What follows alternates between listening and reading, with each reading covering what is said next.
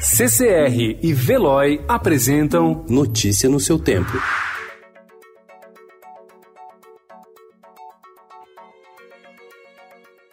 Olá, seja muito bem-vindo. Hoje é terça-feira, dia 24 de março de 2020.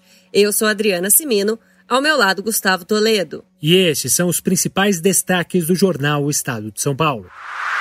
O governo deve editar medida provisória para tornar explícito que a flexibilização da suspensão de contratos de trabalho durante a crise do novo coronavírus está condicionada à garantia do pagamento ao trabalhador de uma compensação financeira. A ideia é que esse pagamento seja a soma do seguro-desemprego e da contribuição do empregador, num total de pelo menos um salário mínimo, R$ 1.045. O novo arranjo será feito após um primeiro texto enviado pelo presidente Jair Bolsonaro na noite de domingo e revogado ontem, ter sido interpretado como salvaguarda para empresas interromperem os contratos sem garantias.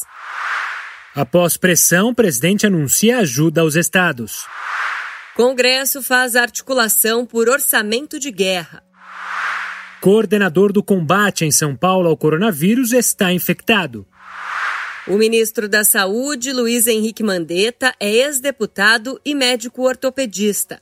Aos 55 anos, até então discreto no governo, ganhou holofotes e popularidade com a crise do coronavírus, enquanto seu chefe e ex-companheiro de Câmara, Jair Bolsonaro, perdeu.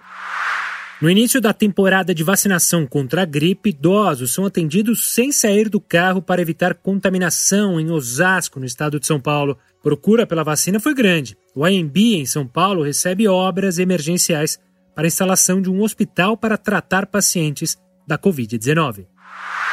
Itália tem segundo dia com queda em novos casos.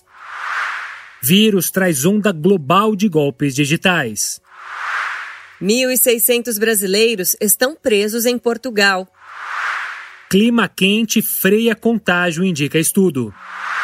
Na quarentena, Estadão traz a partir de hoje caderno para tornar quarentena mais leve. Notícia no seu tempo. Oferecimento CCR e Veloy.